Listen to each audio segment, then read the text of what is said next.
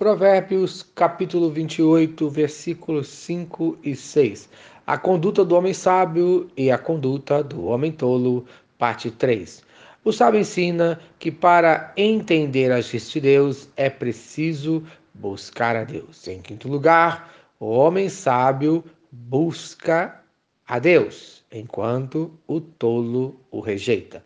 Os homens maus não entendem o que é justo, mas os que buscam o Senhor entendem tudo. Isto é, só entende a justiça de Deus, só entende a sua palavra, só entende a sua vontade quem realmente buscar a Deus. Somente o homem que busca a Deus com zelo encontrará sabedoria, conforme Provérbios, capítulo 2, versículos de 4 a 5.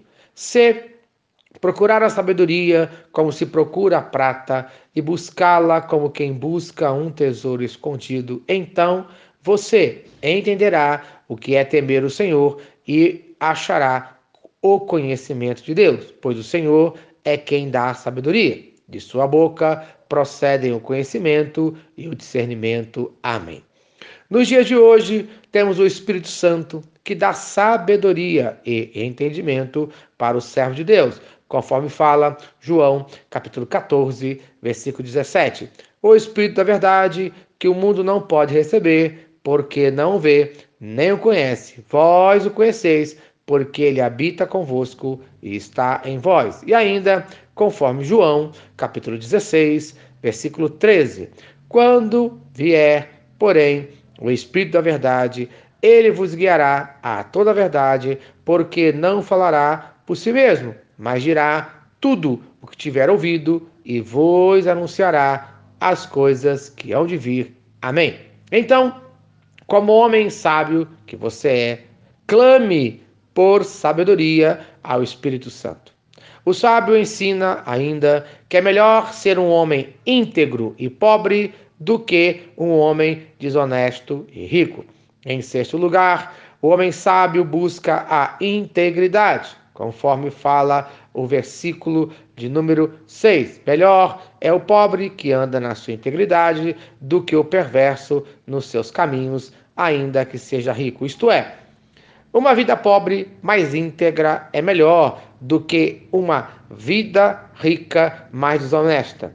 Nada pode substituir na vida do homem a integridade. E o homem sábio é um homem íntegro, conforme fala Provérbios, capítulo 2, versículo número 7.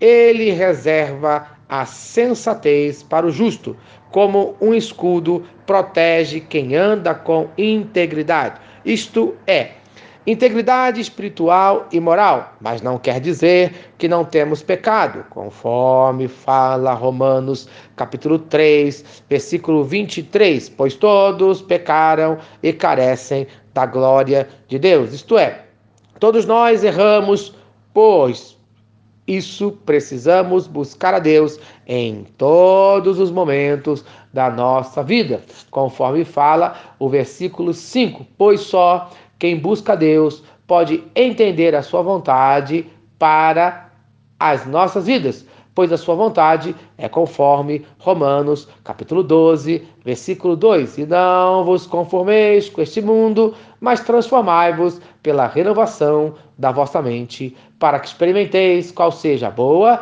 agradável e perfeita vontade de Deus. Amém. Então, no dia de hoje, não se conforme com a situação da sua vida. Ore pedindo sabedoria para mudar a sua mente e experimente a vontade de Deus completa para você e todos que estão ao seu redor, pois a vontade de Deus é boa, agradável e perfeita, no nome de Jesus. Amém.